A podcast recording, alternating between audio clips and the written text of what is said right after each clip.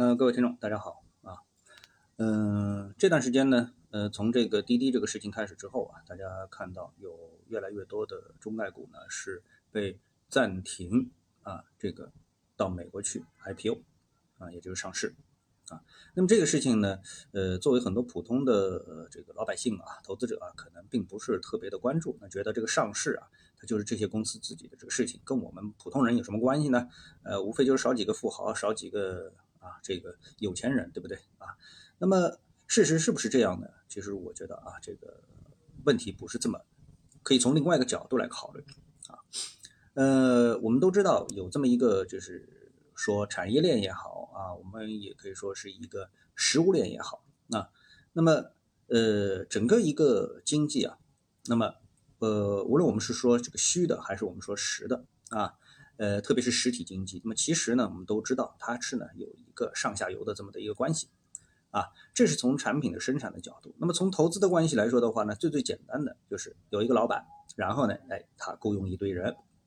然后呢，这个企业呢就出来了，啊，那不管你是开多大的多小的企业，啊，那么比如说你开一个呃小的广告公司接接单啊，呃，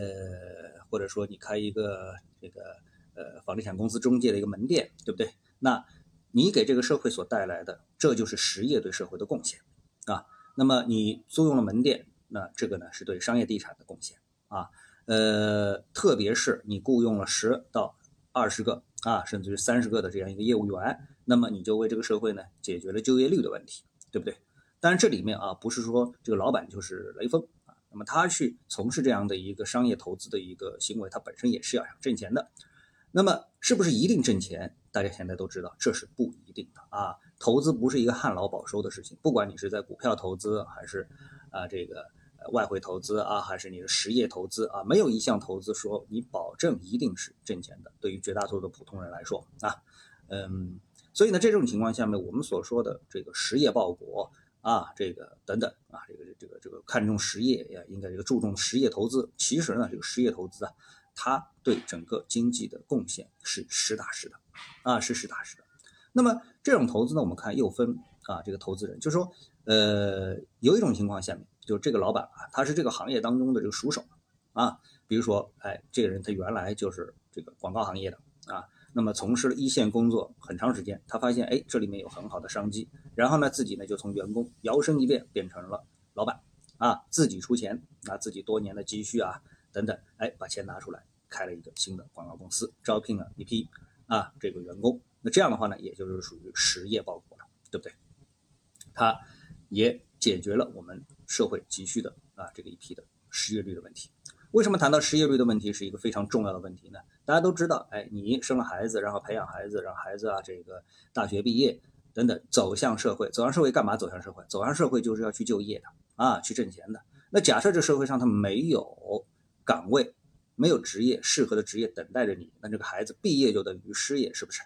对吧？那么像现在呢，呃，很多的家庭啊，呃，特别是这个大城市的中产阶级，那么家里的家境呢，相对来说比较好啊，很多人啊，呃，这个在过去的这个几十年里面买了比较多的房子，能够收租，还有比较好的积蓄，所以呢，啊，这个孩子呢不上班啊，也不像他的父辈那样啊，当时如果不上班，家里可能就立马就显得就更穷了。啊，是从穷变成更穷。那现在呢，对家庭的这个压力不大，经济压力不大，但是呢，对孩子的心理压力比较大。哎，怎么这个一毕业就变成失业了呢？对吧？啊，所以呢，哎，有老板拿出自己的钱去投资，不管是开火锅店啊，还是广告公司，还是房产中介等等，哎，不管它多小多大，那么这个呢，都是社会的这个贡献，啊，极大的对就业率的这么的一个贡献。啊，那么我们看啊。那么这里面投资人，就是我刚才说了啊，一种呢是自己在这个行业当中的前线啊，这个实战实实战人员变成老板；还有一种呢就是纯粹的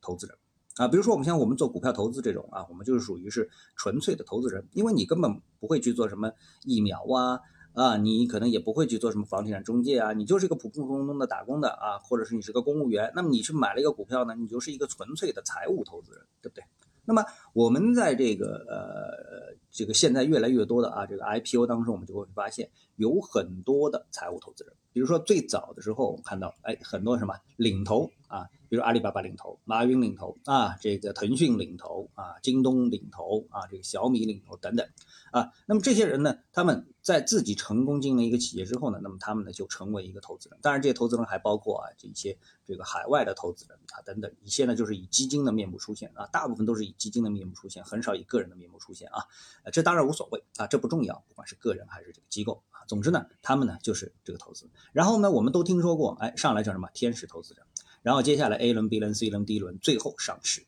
啊。那么这是一个这个这个必然的啊，就是退出通道啊，就像你投资一样的，你买了股票，哎，只能买不能卖，你说你会去做这股票吧？你就是就这二级市场啊，这个二级市场出一个规定说你只能买不能卖，你会去做吗？你就不会做，对不对？那你肯定是买好之后，你就肯定想着哎卖，不管是 T 加零还是 T 加一，总之你有权利卖。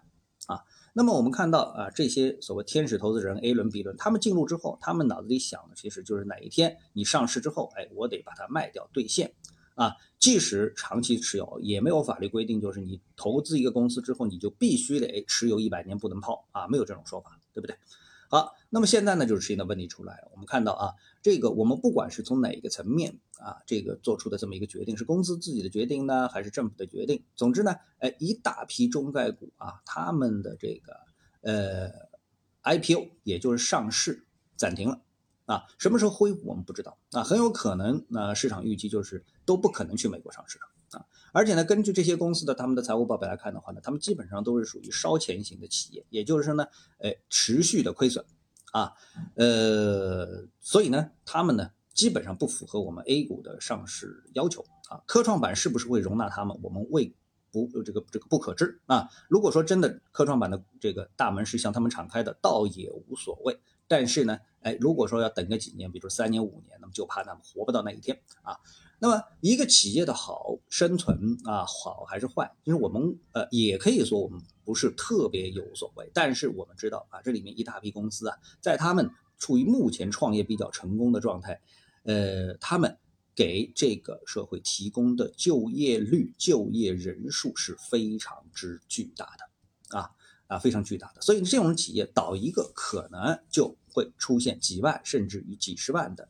这个失业人群啊，这点是非常正常的一个事情。就像大家知道，哎，美团搞一个饿了么啊，哎，这个这个送餐服务啊，那么我们看到马路上都是这个美团的送餐员，这个就给我们说提供了多少的这个就业人口，对吧？啊，滴滴啊，这么多的这个专车司机啊也好，怎么样啊，提供了多少的这个就业机会？所以呢，这里面一定是需要平衡的。啊，我们现在还不能看到啊这个明确的官方的文件，高调的宣称我们将把这件事情做到什么程度。但是如果说啊，从一个我们说投资的这么一个链条来说的话，那么最后的这个 IPO 这个出口啊不给你，那就像一个皮丘一样的啊，只吃不拉。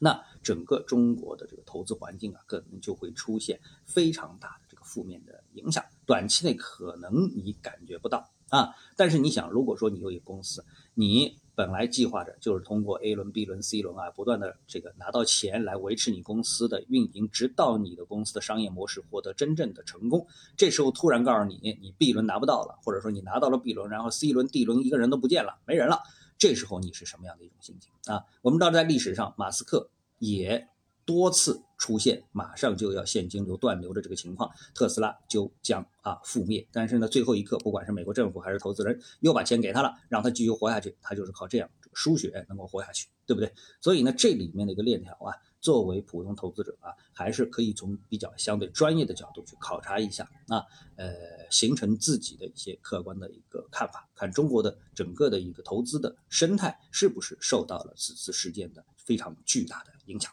好，谢谢各位啊，下次的时间再见。